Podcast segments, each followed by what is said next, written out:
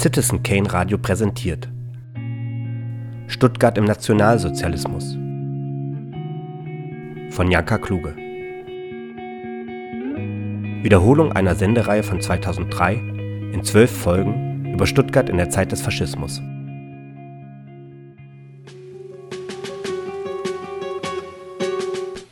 Stuttgart im Nationalsozialismus. Eine Sendereihe im Freien Radio für Stuttgart. Hallo und herzlich willkommen bei der Sendereihe Stuttgart im Nationalsozialismus.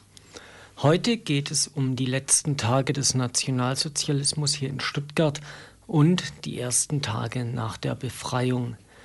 Die Situation dieser letzten Kriegstage schildert Roland Müller, Leiter des Stadtarchivs Stuttgart.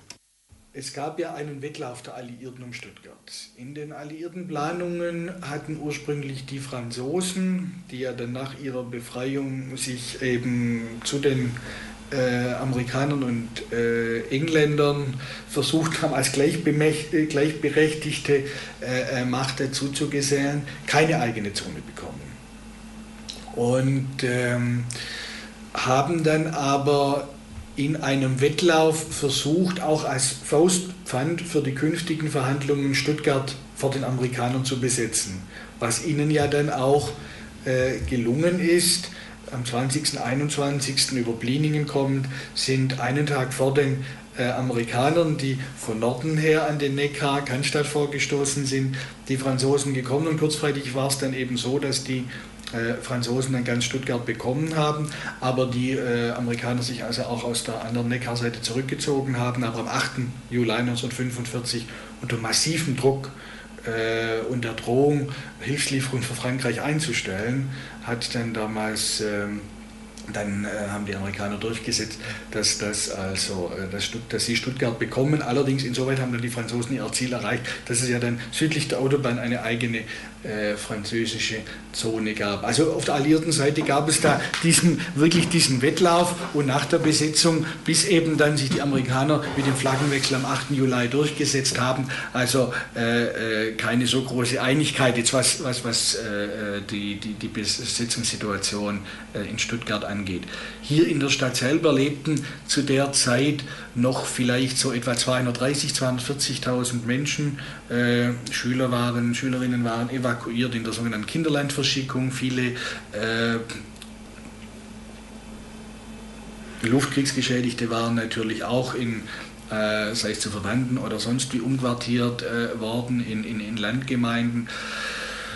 Und ähm, es war, Stuttgart war eben in der Mitte zerstört. Es, man hat immer relativ schnell eigentlich wieder geschafft, ein gewisses Maß an Infrastruktur nach den Luftkriegsangriffen, nach den, nach den Luftangriffen herzustellen. Äh, aber beispielsweise dann war die, die Innenstadt äh, war sozusagen zu einem verlorenen Gebiet erklärt worden. Also wenn die Straßenbahn fuhr, dann fuhr sie dadurch einfach so vom, vom, sag ich mal, vom Charlottenplatz bis hinter den Bahnhof ohne zu halten. Ähm, das war weitgehend zerstört. Es, in, Anfang 1945 wurden dann, brach dann die Gasversorgung in weiten Teilen auch ähm, zusammen, immer wieder jedenfalls. Äh, das war von daher natürlich eine für die Menschen in der Stadt äh, nicht ganz einfache äh, Situation. Es war aber dann eben so, dass Stuttgart selber äh, eben um einen um eine Verteidigung, um einen Innenkampf ja, herumkam und äh, die Stadt äh, ohne Kampf, wenn man so will, besetzt wurde, was natürlich neue Zerstörung, neue Opfer äh, gefordert hätte.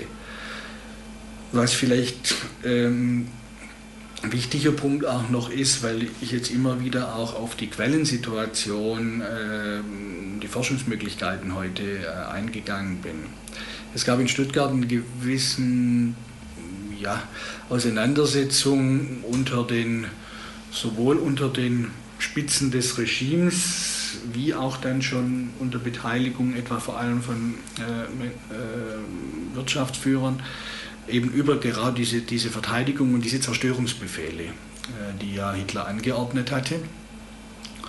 Und ähm, der Reichsstatthalter Mohr äh, ebenso, ja, ich denke fanatisch aus einer gewissen Angst, also nun wirklich keine, äh, keine, wirklich keine Führernatur in dem Sinn, Ähm, jedenfalls Moore, der einfach sich an diese Vorgaben äh, gehalten hat, hatte am 3. April, das war der sogenannte kopflose Dienstag, am 3. April 1945 diese Zerstörungsbefehle alle gegeben, diese Befehlskette ausgelöst, weil er von Norden her eben dachte, die Amerikaner rücken in die Stadt ein. Das hat sich ja nun als Fehler erwiesen. Er hat dann auch die Ausgabe von Notrationen angeordnet, all diese Dinge. Ist, aber äh, das war nun eben nicht der Fall, es war eine Fehleinschätzung. Aber dies bedeutete so eine erste, nochmal eine Zäsur und ab diesem Tag, so wurde mir vielfach berichtet, hat man dann begonnen, eben systematisch sich in der Tat auf die Besetzung vorzubereiten. Aus den Hinterhöfen, soweit man Benzin hatte, sind dann die Feuersäulen der äh, äh der, der, brennenden Akten gestiegen. Nicht? Wir haben ja heute von der Stapo-Leitstelle Stuttgart äh, im Staatsreich Ludwigsburg äh, ganze 30 Zentimeter Überlieferung.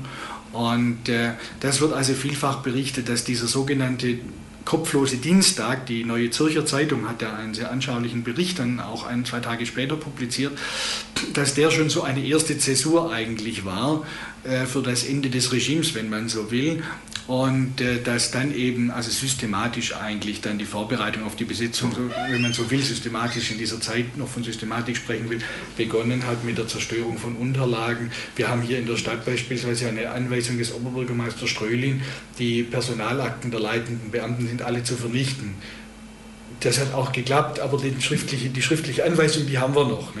Das, ist, das ist so ein typisches Beispiel dafür für die Menschen war es eine Situation gut, die haben sich dann, je näher dann der, der gekommen ist, haben sich dann verkrochen.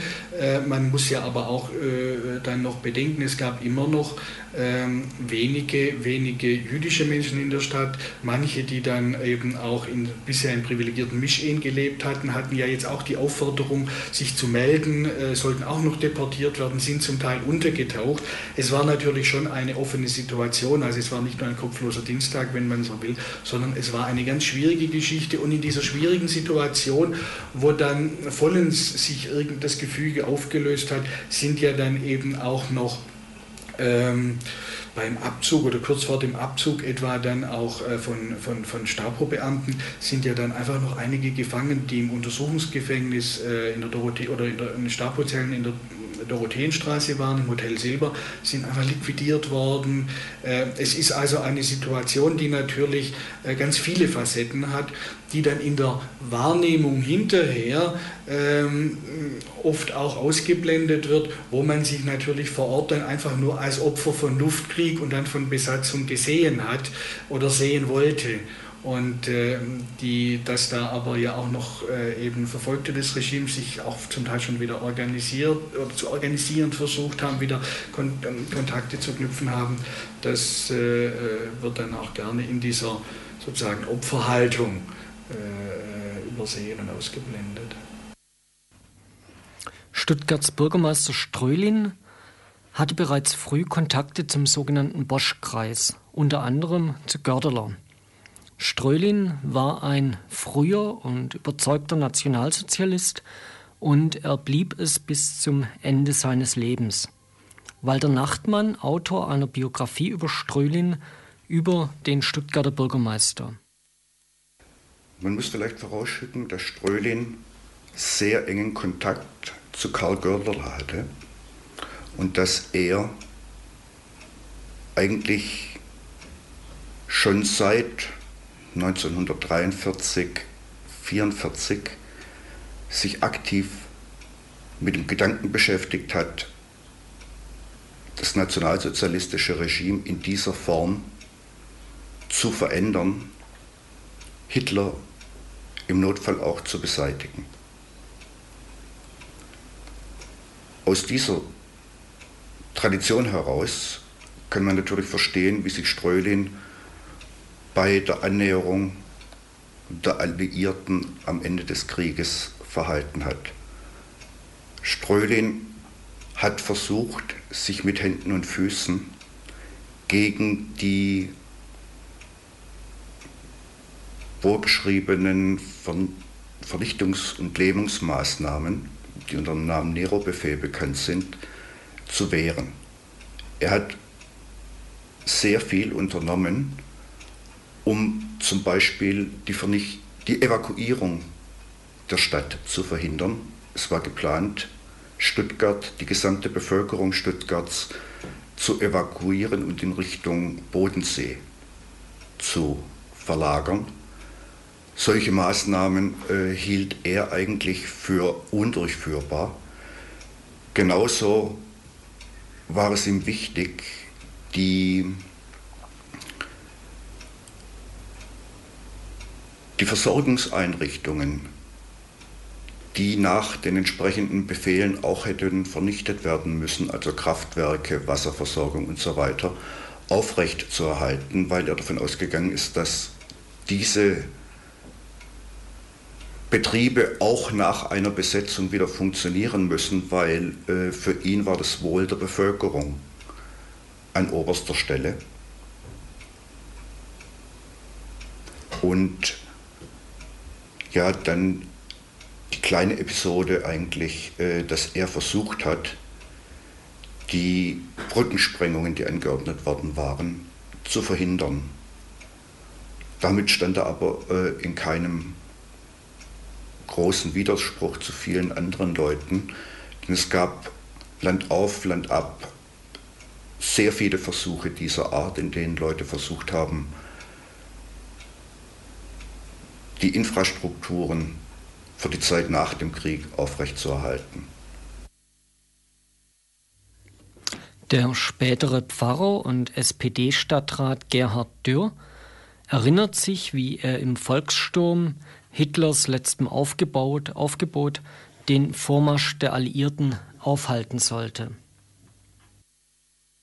Das Kriegsende, wir waren dann lang, also in Zuffenhausen, anschließend auf dem Flugplatz in Malmsheim um die Jahreswende 44, 45, ungefähr bis März oder so.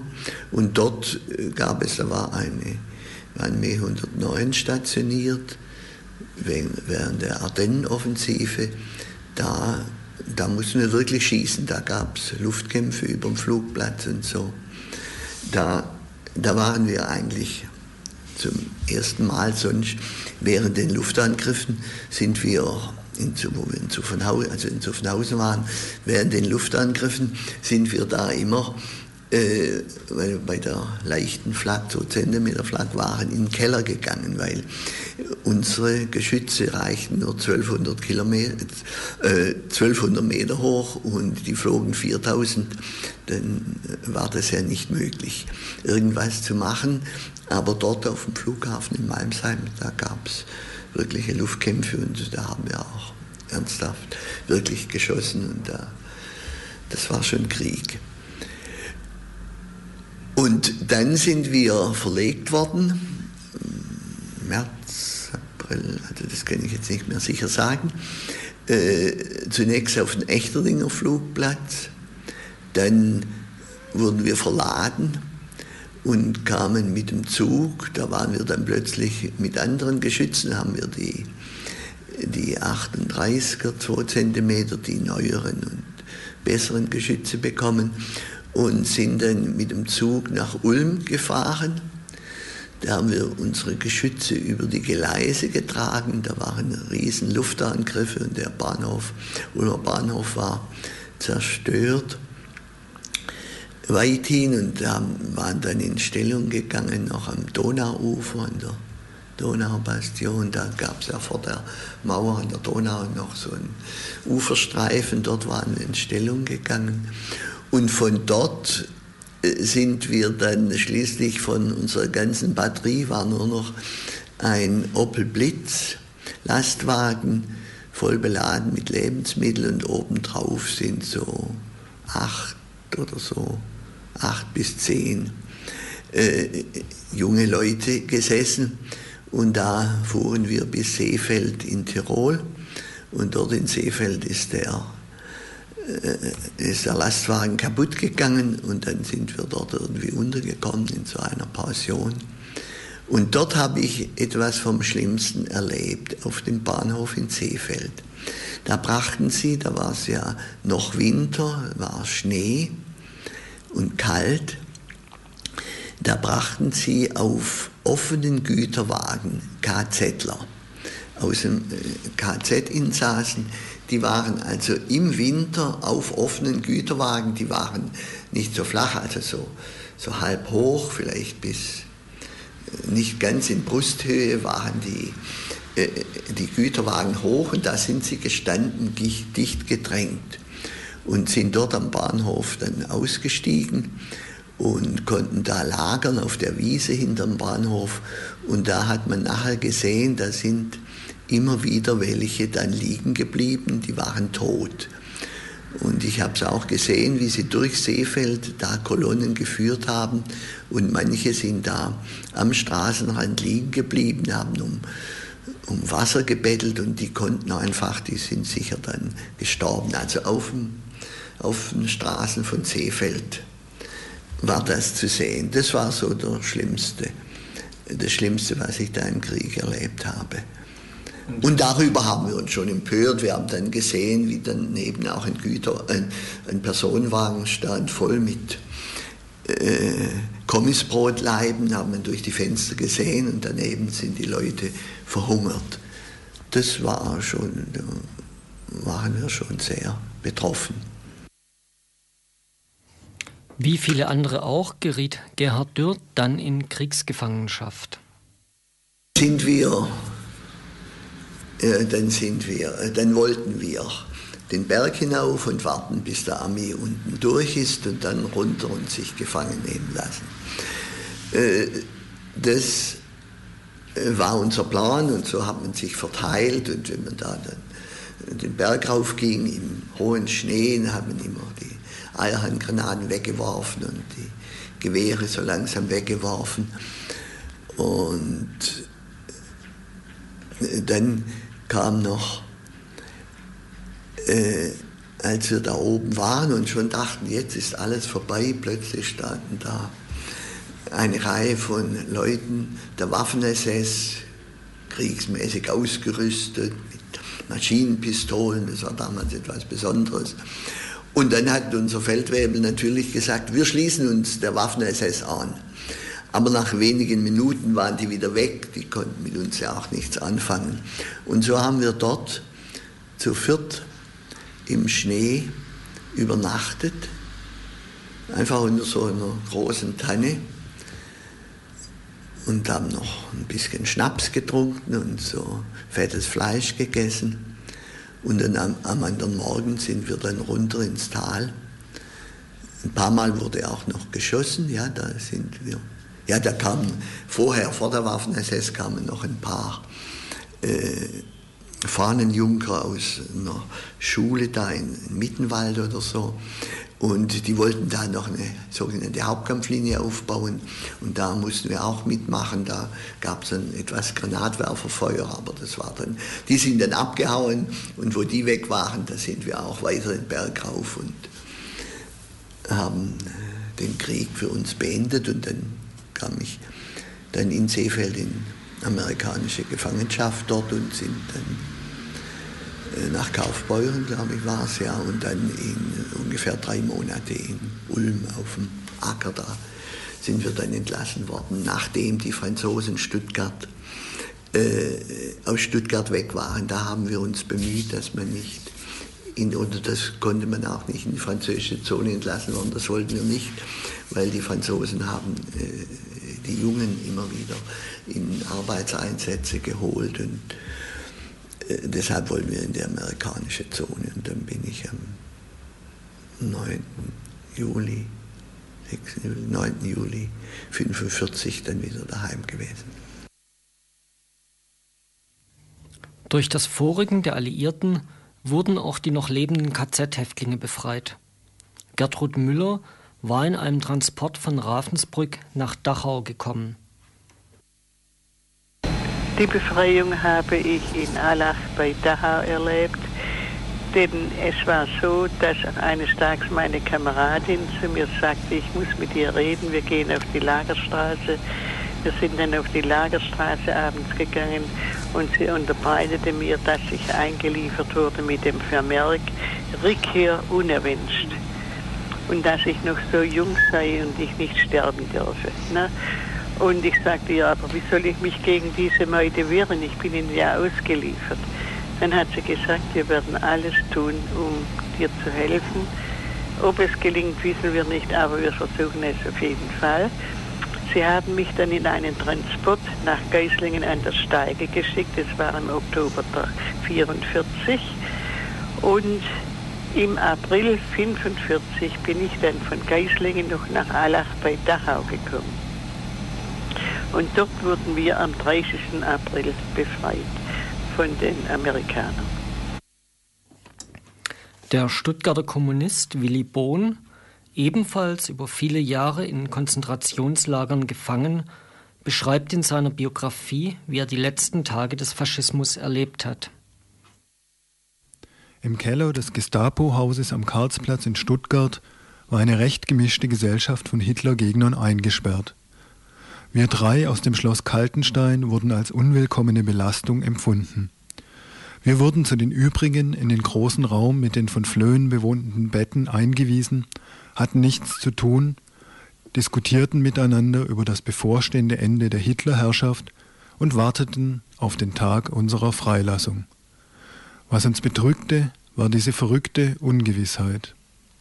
Da gab es einen Lichtblick, als Mitte April 1945 am späten Abend einige Leute aufgerufen wurden und ohne Formalitäten freikamen. Sie standen plötzlich auf der Straße. Nach und nach leerte sich der Raum. Am 19. April waren nur noch wir drei hier eingesperrt. Die Gestapo mochte uns drei, die wir ihr extra zugewiesen waren, nicht in der gleichen Weise freigeben. Wir mussten am 19. und 20. April Lastautos mit Benzinfässern und Kisten beladen, mussten auch die Küche aufräumen und Nahrungsmittel verladen.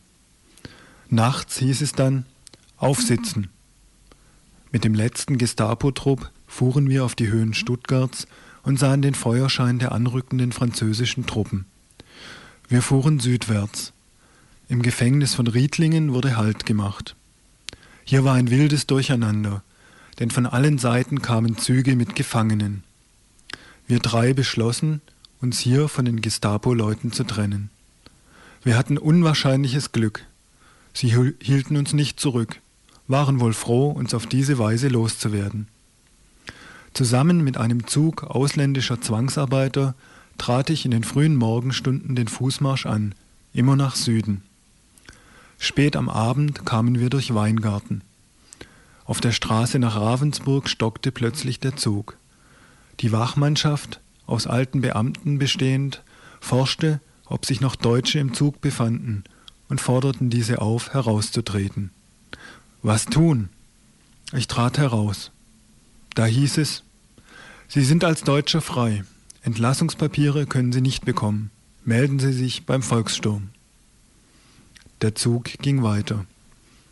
Unter den aus den Reihen herausgetretenen kannte ich niemand.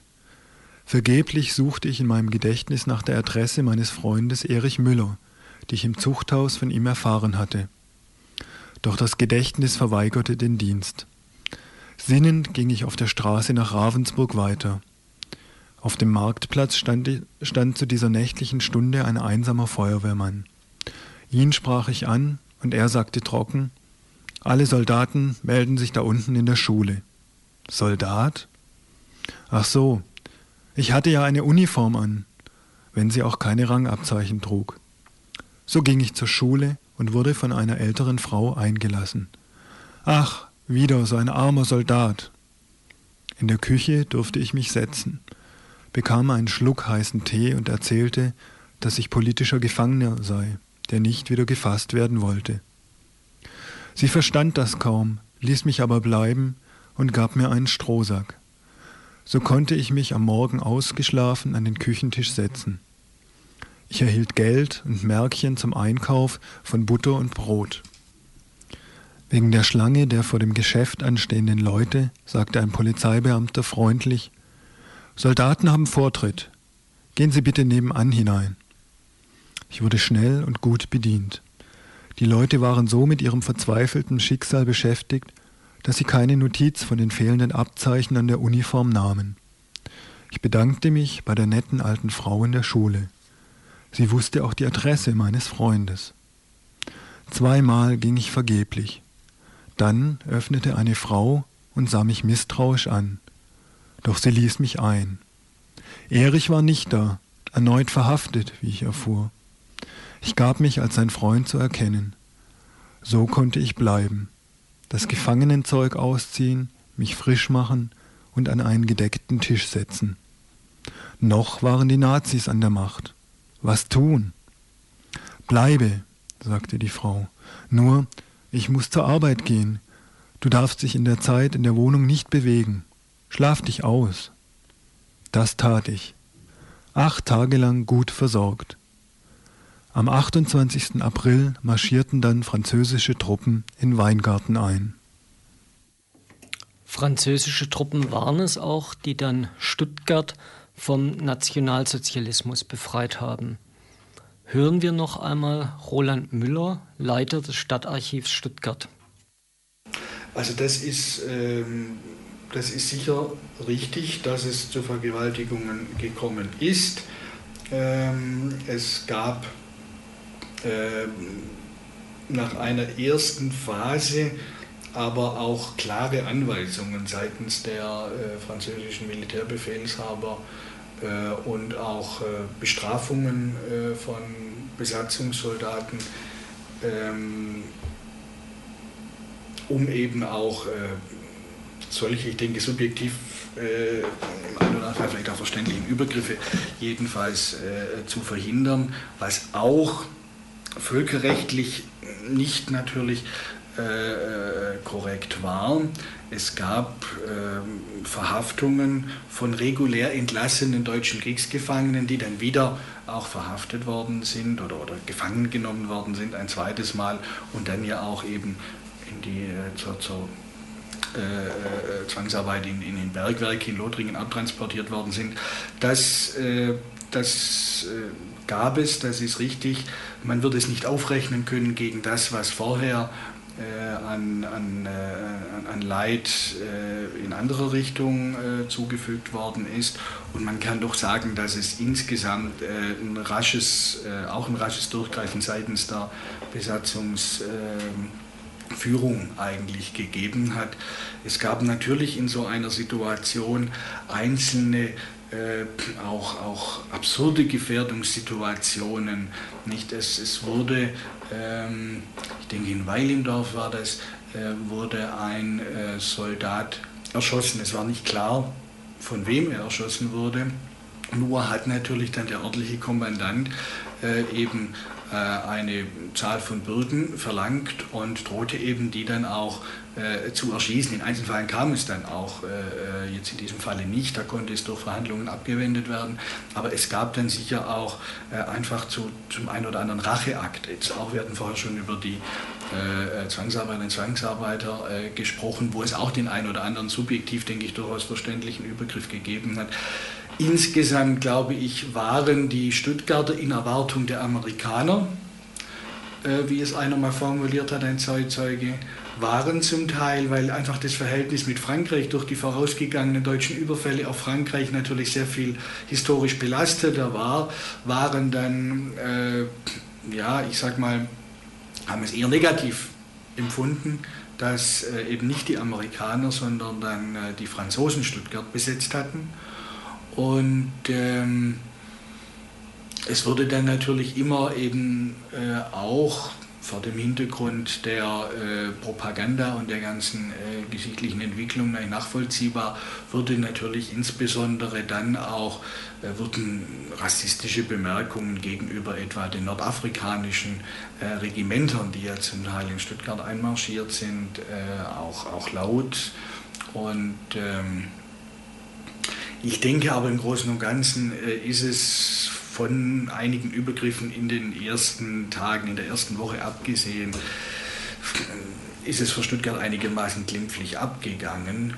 Äh, und äh, was im Übrigen ein erheblicher Unterschied war, wo die Franzosen sehr viel legerer sich gezeigt haben, war das, was wir heute unter dem großen Stichwort Entnazifizierung abhandeln.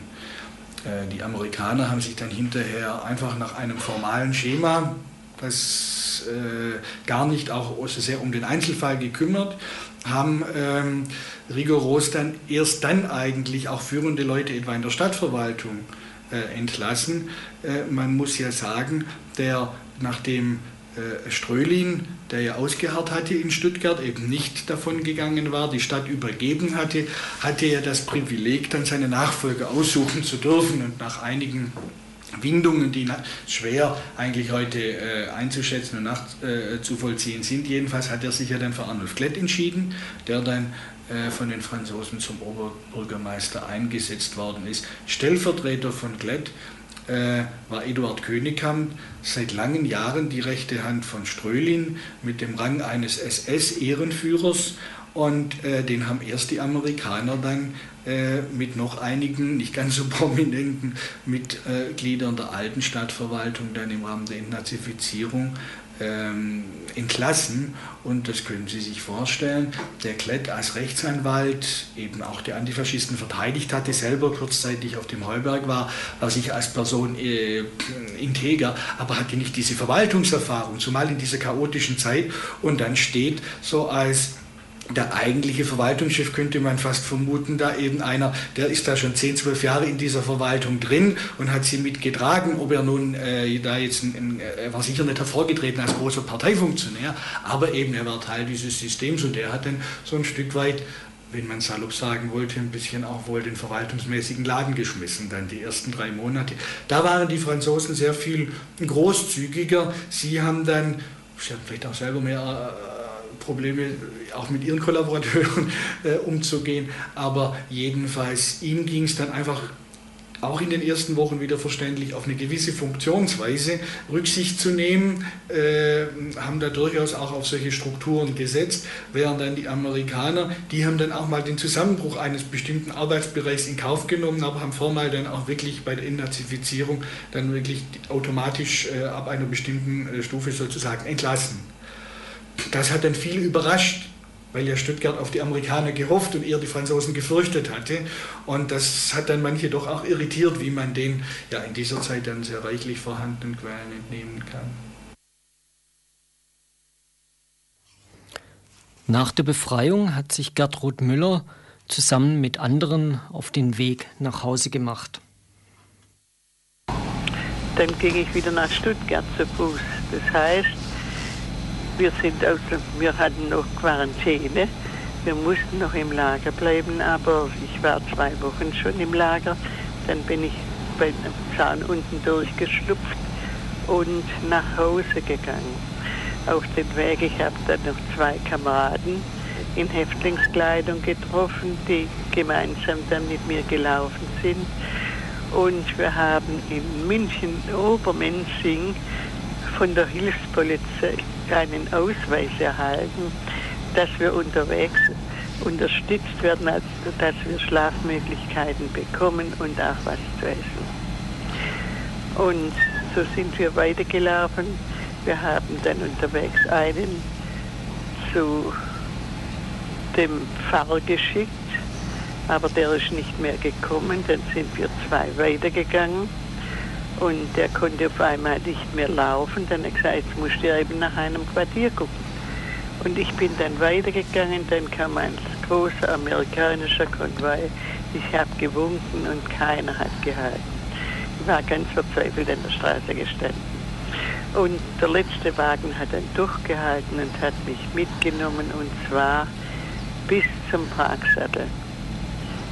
Denn sie waren in Ludwigsburg und in Feuerbach waren ja die Franzosen.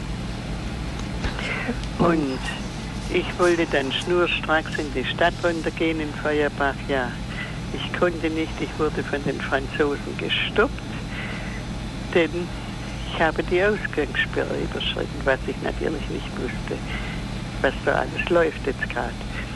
Nun, ich habe gewartet und wollte dann um zwei, drei morgens warten, wollte ich besonders klug sein und setzte mich auf den Ablösewagen. Ich kam wohl nach unten, aber war wieder festgenommen. Ich kam also in einen Keller runter, wo es ganz dunkel war. Ich habe nichts gesehen, überhaupt nichts. nur Stimmen gehört von Menschen, aber wie gesagt nichts gesehen. Ich habe mich dann wieder an die Stufen herangetastet und bin raufgekrabbelt und habe mal auf gut Schwäbisch geschimpft. Dann kam ein Französ, Franzose und hat, mir, hat mich in ein Zimmer geführt, wo eine Couch stand. Ich habe mich dann auf die Couch gelegt und geschlafen bis morgens um sieben. Und um sieben wurde es auf der Straße lebendig. Ich bin dann ans Fenster gegangen und habe gedacht, vielleicht siehst du jemand Bekanntes. Und tatsächlich, ich habe eine bekannte Frau gesehen, wusste aber ihren Namen nicht mehr.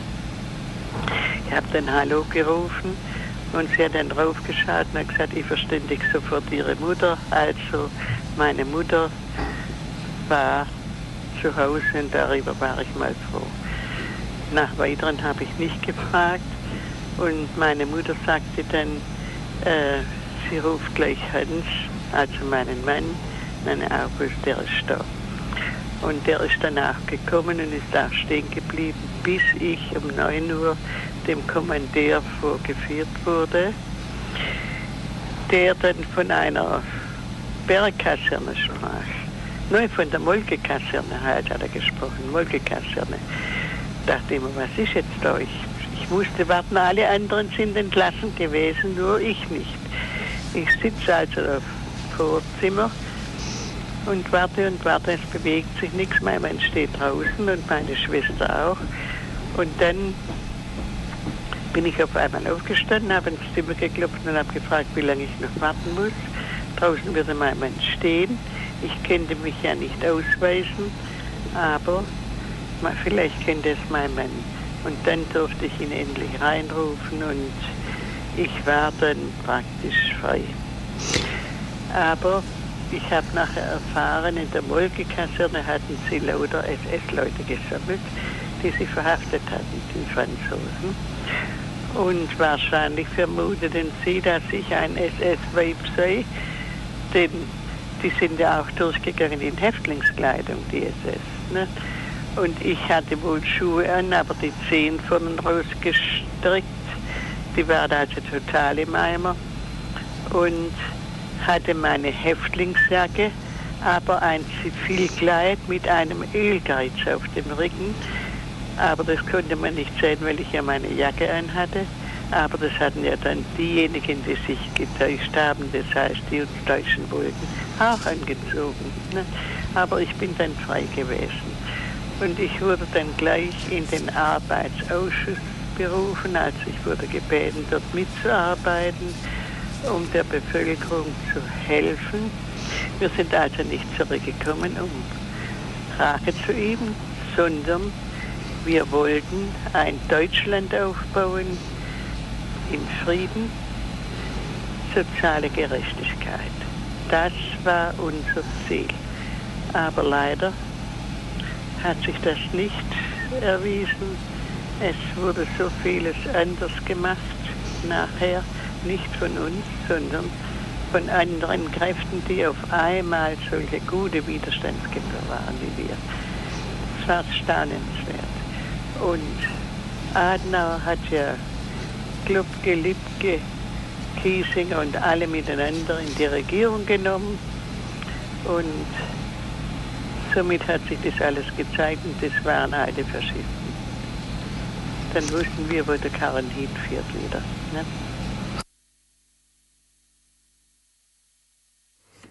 Gertrud Müller hat gerade erzählt, dass sie gebeten wurde, in einem Ausschuss mitzuarbeiten.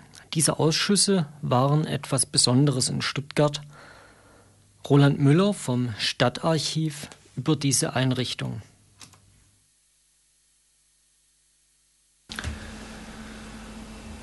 Es war so, dass äh, die Zurückgekehrten natürlich schon in eine Situation gekommen sind, die sich äh, an der einen oder anderen Stelle auch schon wieder organisatorisch ausgeprägt hatten.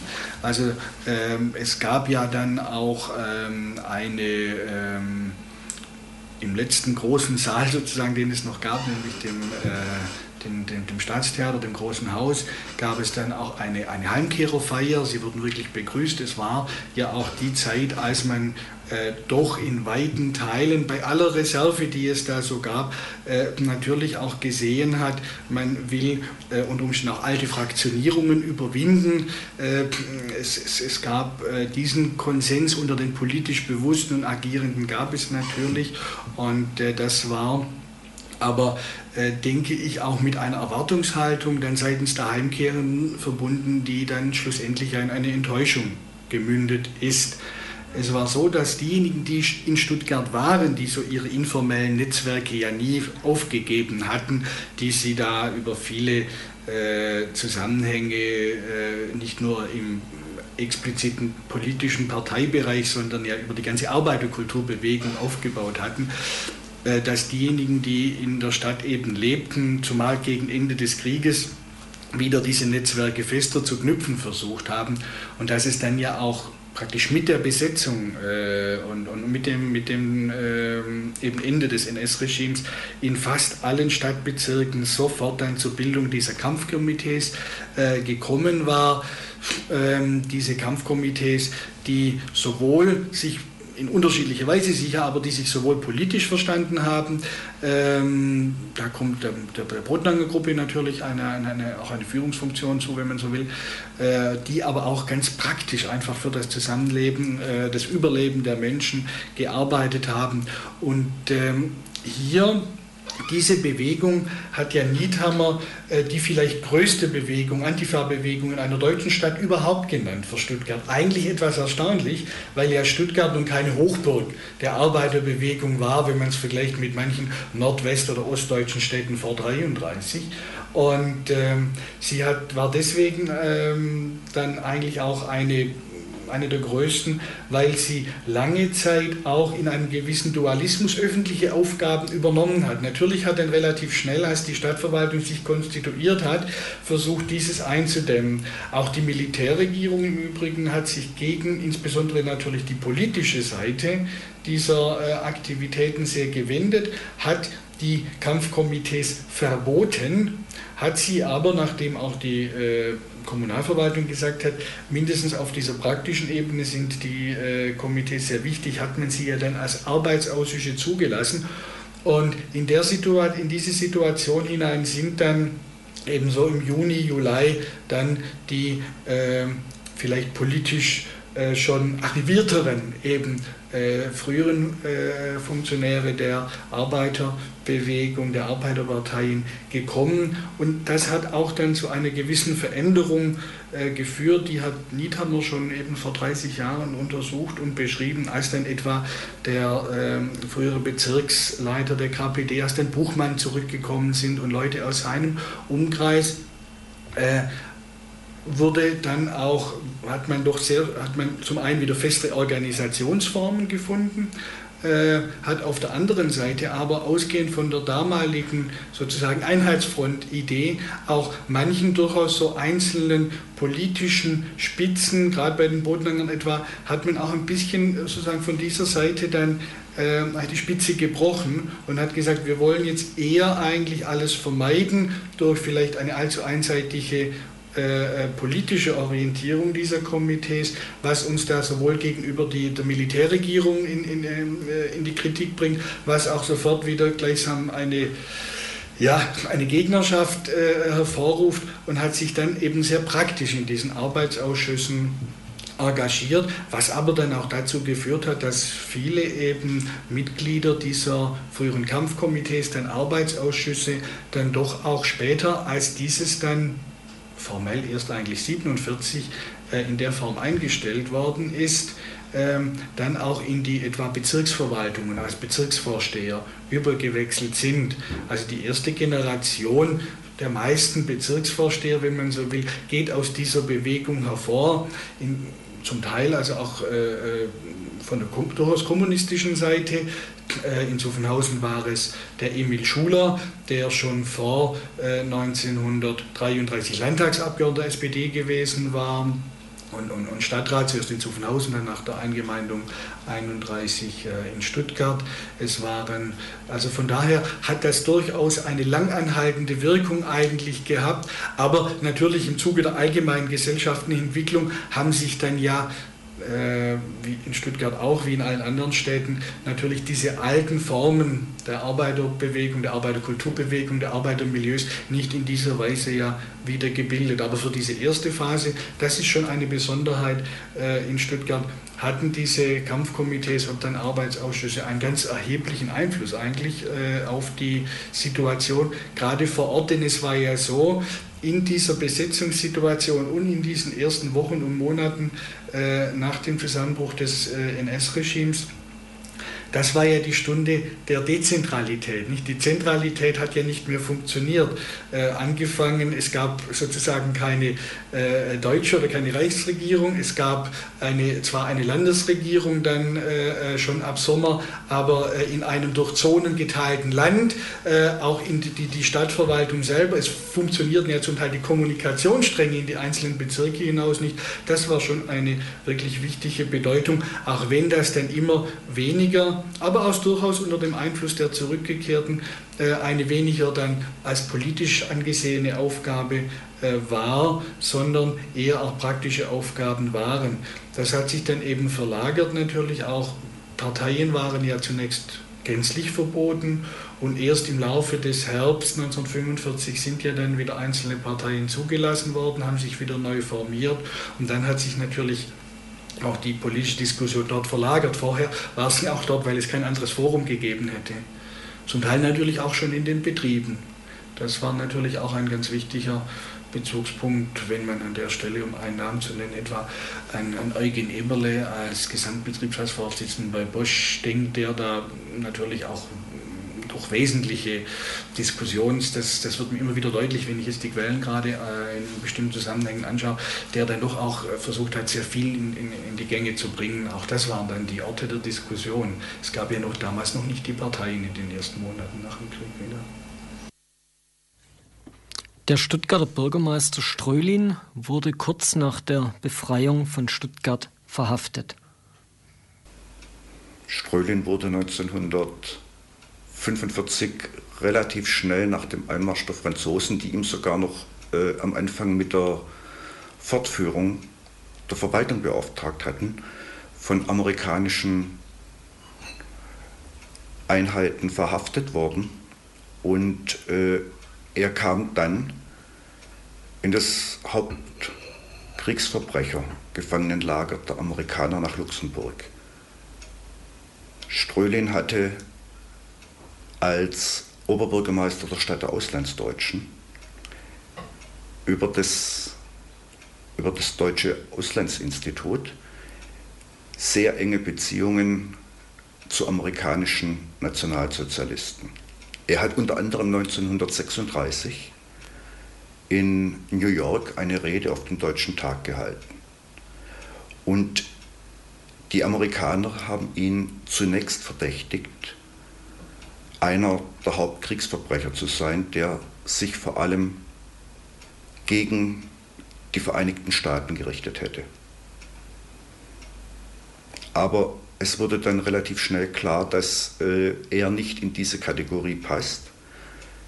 Strölin hat dann äh, auf, im Nürnberger Prozess ausgesagt als Zeuge der Anklage, beziehungsweise als Zeuge für einige äh, Beschuldigte. Gleich nach der Befreiung vom Faschismus kamen Flüchtlinge nach Stuttgart. Unter ihnen waren auch gerettete Juden. Roland Meyer und Sigi Brückemann vom Arbeitskreis Antifaschistische Stadtrundfahrt des Stadtjugendrings Stuttgart über diese sogenannten Displaced Persons. Es gab in Stuttgart mehrere Lager für sogenannte Displaced Persons, auf Amtsdeutsch äh, heimatlose Ausländer.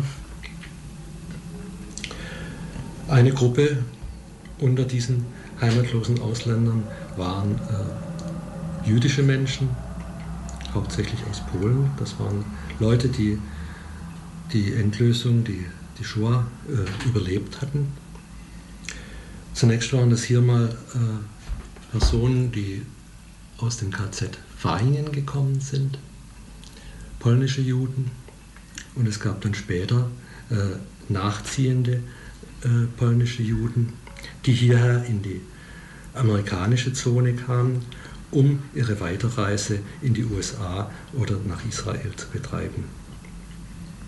Bei diesen äh, polnischen Juden handelt es sich ebenfalls um Überlebende äh, der Vernichtungslager.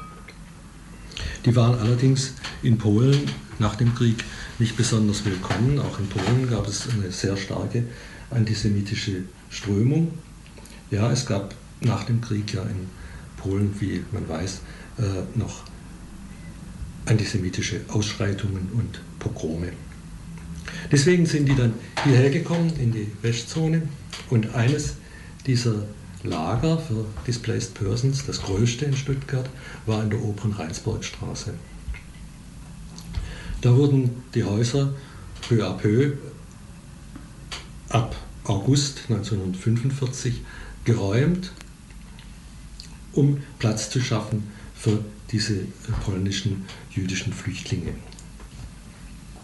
Es entstand so ein Lager von etwa 1000 bis 1500 Personen.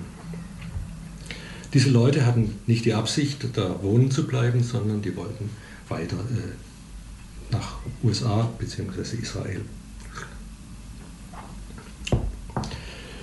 Jetzt war es so, dass dieses Lager in der oberen Rheinsburgstraße bei der deutschen Wohnbevölkerung, bei der deutschen Polizei bald im Ruf stand, ein Hort des Schwarzmarkthandels zu sein.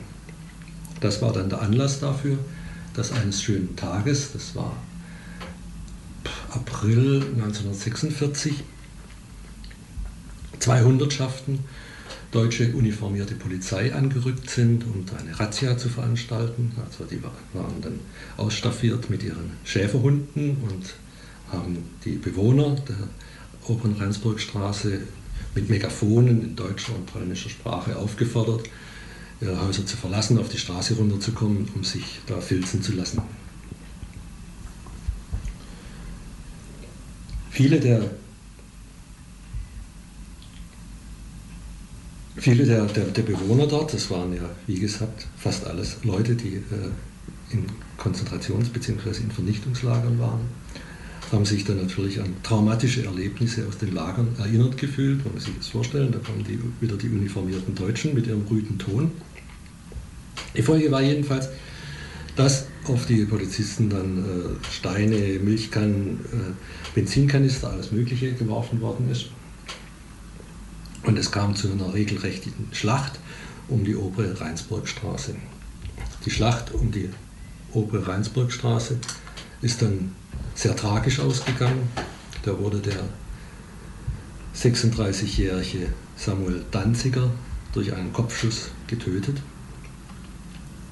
Der Mann war am Tag zuvor, man musste wissen, der, Mann war äh, Überlebender des äh, Vernichtungslagers Auschwitz und er war auch in Mauthausen.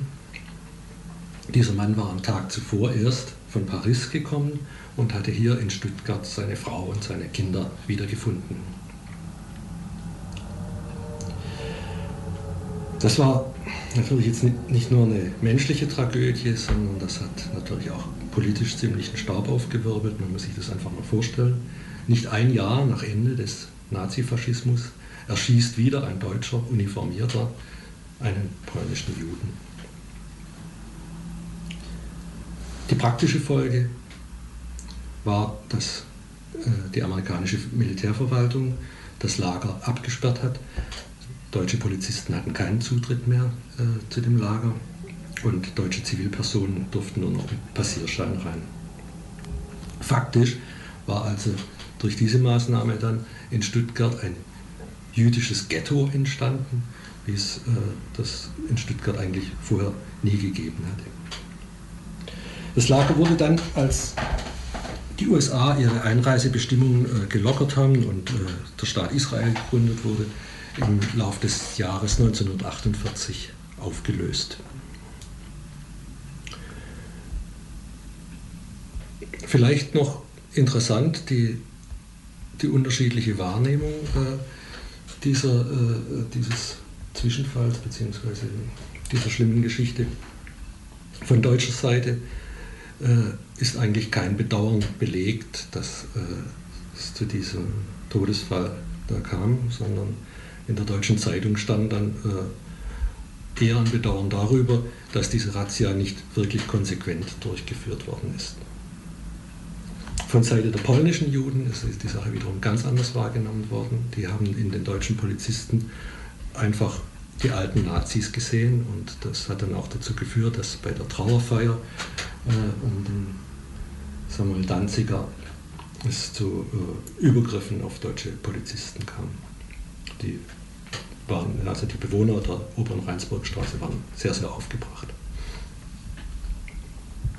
Wir haben letztes Jahr noch mit einer Frau gesprochen, die als Jugendliche dort in einem der Häuser gewohnt hat und die dann äh, raus musste.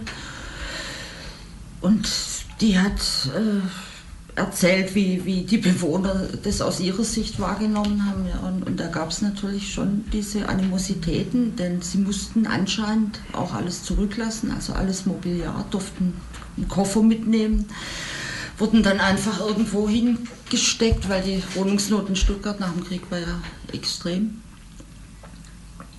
Ja, und die, die hat gemeint, dass die äh, Stuttgarter Bevölkerung nicht, nicht sehr gut auf die, die äh, Bewohner des Lagers zu sprechen waren. Zum einen mal wegen der, der Requirierung der Häuser und zum anderen eben, weil das so als äh, Zentrum des Schwarzhandels galt und auch so in, in der Presse so erschienen ist. Also ich habe mehrere Artikel aus der Zeit gelesen, die also so kurz nach, nach dem Krieg äh, also sehr übel waren, die, die eigentlich noch zum Teil auch diese Nazi-Diktion hatten.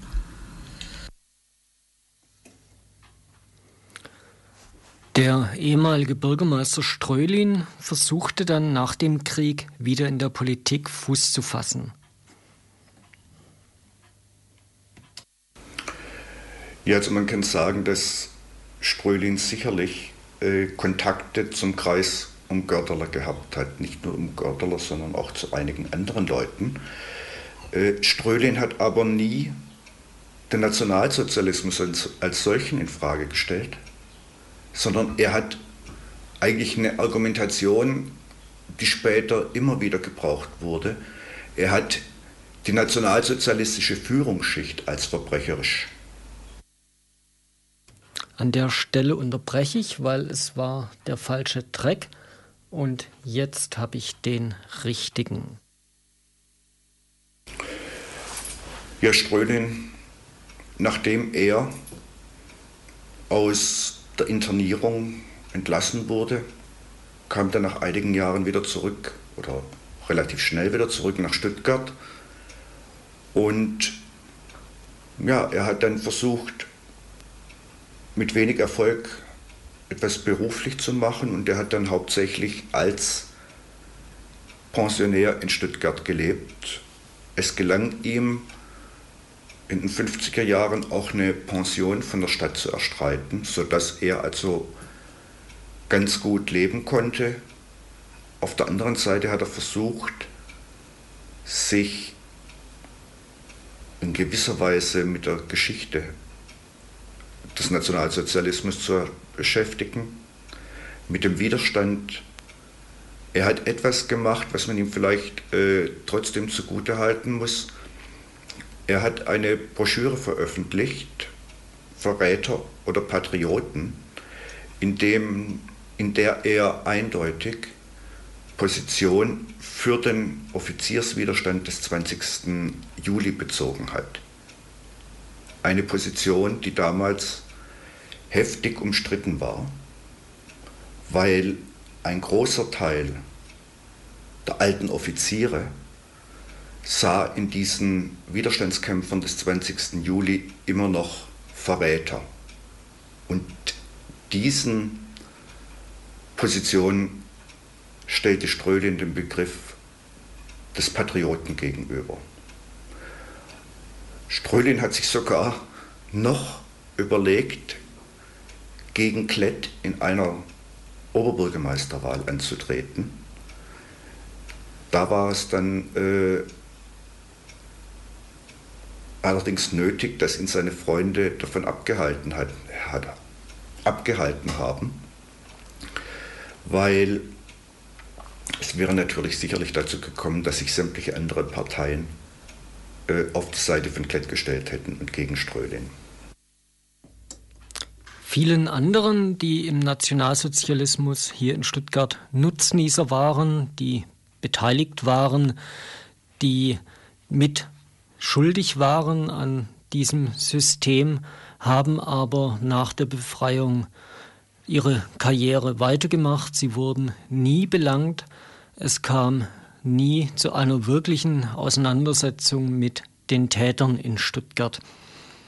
Maria Reif, die während des Nationalsozialismus im Fürsorgeamt gearbeitet hat und dort mit daran beteiligt war, dass Sinti- und Roma-Kinder deportiert worden sind und die später versucht hat, diese Geschichte aufzuarbeiten, ist einmal dem damaligen Amtsleiter begegnet. Also so wie mein Kenntnisstand ist, äh, ist sowohl der Herr Regierungsdirektor, der ja jeweils unterschrieben hat für diese ganzen Geschichten. Ne? Wir mussten eintragen ins oberste Blatt, Verlegung von, dann ging es an der Herr Regierungsdirektor, hat unterschrieben, wir die Akte wieder gekriegt und hat sie abgelegt. Und so ging es auch dann, als wir eingetragen hatten, die Fürsorgeerziehung endet wegen Tod. Als sie wieder hochkamen von der Unterschrift, dann haben wir ein Kreuz, ein schönes Kreuz auf der Aktendeckel drauf gemacht, alphabetisch geordnet und den Keller geschafft. Und als äh, ich dann mit dieser einen Überlebenden bei der Behörde war, und mit dem jetzigen Leiter äh, mit ihr gesprochen habe und zu ihm gesagt habe, ich weiß heute noch genau, wo im Keller ich diese Akten abgelegt habe. Dann hat er natürlich die Hände gestreckt und hat gesagt, oh die sind längst beim Landesarchiv, diese nehme ich da. Ne? Nee, nee, da ist kein was passiert.